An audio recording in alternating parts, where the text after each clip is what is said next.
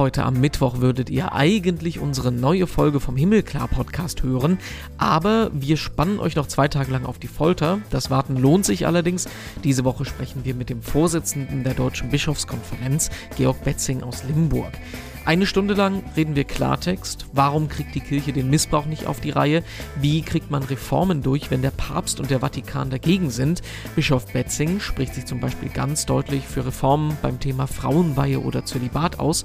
Und in diesem Ausschnitt hier habe ich ihn gefragt, ob er denn keine Angst hat, sich so deutlich zu positionieren, wenn es doch so viel Gegenwind gibt. Ich bin 60 Jahre alt. Die Zeit der Ängstlichkeit ist vorbei. Es gab Zeiten, da war ich ängstlicher, zurückhaltender, ähm, aber es geht um so viel in unserer Zeit, da ist es wichtig zu sagen, was wir denken. Und wenn wir das in der Kirche nicht können, äh, dann mm, würde ich mich wirklich fragen, ob das meine Heimat ist und das ist meine Heimat. Und dazu sage ich, ich lese sehr aufmerksam ähm, etwa ähm, zum Beispiel die Rezeption, wir kommen ja wahrscheinlich noch drauf, die Rezeption jetzt nach ähm, anderthalb Jahren Veröffentlichung von Gemeinsam am Tisch des Herrn. Äh, auch die kritischen Stimmen. Ja, selbstverständlich lese ich die und nehme die wahr und frage mich, was ist daran richtig? Es gibt ja von ähm, Ignatius diesen wunderbaren Satz, ähm, man soll an der Kritik oder am geäußerten Gegensatz immer versuchen, zunächst einmal das zu retten, was wichtig ist. Denn Menschen, die so etwas formulieren, haben ein Anliegen. Die stehen genauso wie ich in der Situation. Es geht um etwas. Du darfst nicht schweigen. Du musst Argumente einbringen und die muss man wägen. Gibt es denn etwas, wo Sie durch solche Kritik öffentlich oder privat Ihre Meinung geändert haben? Im Lauf meines Lebens, würde ich sagen, schon sind bestimmte Ansichten klarer äh, geworden. Ähm, also etwa die, die Frage, ähm, das wissen Sie ja, dass ich das äh, sehr oft sage, ich halte die Frauenfrage für die Kirche die entscheidende Zukunftsfrage. Da bin ich viel sicherer geworden, auch durch Kritik an meinen Positionierungen. Ich kann nicht mehr wirklich sehen, äh, dass die Argumente, die wir für das äh, dem Mann vorbehaltene Priesteramt wirklich noch aufgenommen werden im Volk Gottes. Und das ist doch eine theologische Qualität. Wenn das nicht mehr geschieht, muss ich mich fragen, ob ich so argumentieren kann. Und das ist die Frage, die ich mir sehr stelle. Und wenn ich mir vorstelle, könnte ich mir denn ähm, bildhaft vorstellen, dass eine Frau äh, ein sakramentales Amt in der Kirche übernimmt, dann sage ich heute, ja, das kann ich. Starker Satz. ähm, das, ich denke in der Situation immer daran, wenn ich Sie zum Beispiel bei der Abschlusspressekonferenz der Vollversammlung sehe, mhm. wo man bei solchen Sätzen oder grundsätzlich bei, bei, bei Streitthemen ja immer die Situation hat, dass man es gefühlt eigentlich niemandem recht machen kann. Dass äh, die innerkirchlichen Stimmen sagen, Moment mal, Moment mal, das geht mir alles viel zu weit.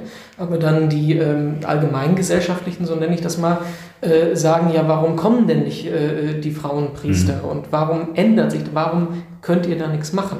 Das ist doch auch so eine Schere, wo man da drin sitzt. Wie geht man damit um? Ähm, ja, also die Wahrnehmung stimmt. Das ist eine total blöde Rolle äh, da zu sitzen in der Pressekonferenz. Und das geht nicht nur mir so, ich sitze ja nie alleine da. Das gilt für alle, die auf dem Podium sitzen. Da gehe ich wieder sozusagen in meine Prozessverantwortung und sage, ich möchte das Gespräch in Gang halten. Ich möchte denen, die fragen, so weit entgegenkommen, dass sie zumindest spüren, der kapiert die Frage, der versteht den Druck, der hat eine Idee davon, wo es hingehen könnte. Und gleichzeitig muss ich deutlich machen, die Kirche funktioniert nach eigenen Regeln. Und die Regel heißt einfach einmal, wir sind keine parlamentarische Demokratie, in der Mehrheiten über Wahrheit abstimmen. Das sind wir nicht. Das will ich auch nicht, sondern äh, wir haben eine geoffenbarte Wahrheit, die sich auch in bestimmten Positionen und dogmatischen Formulierungen niederschlägt, äh, in denen das Glaubensgut bewahrt ist. Äh, das muss man deutlich machen und äh, die hierarchische Ordnung der Kirche mit Theologie, Lehramt und Sensus Fidelium sorgt dafür, dass da ein lebendiger Austausch stattfindet.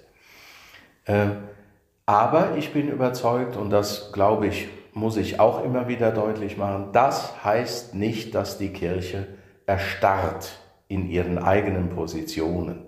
Wer sagt, jede Veränderung am Lehramt ist Verrat an der Lehre, dem gebe ich mal ein gutes Kirchengeschichtsbuch. Der soll es mal lesen. Der soll mal Realist werden. Die Kirche hat sich immer bewegt. Sie hat sich immer mit der jeweiligen Zeit auseinandergesetzt oder gezwungenermaßen auseinandersetzen müssen und hat sich verändert. Die hohe Kunst, sich zu verändern, ist ja das, was die Institution der Kirche und ihre Lehrer am Leben gehalten hätte, sonst wäre sie längst verstummt. Ähm, das ist eine Überzeugung, die mich innerlich sehr trägt und ähm, ich versuche halt dann in so einer Situation Pressekonferenz für beides äh, Verständnis äh, zu haben.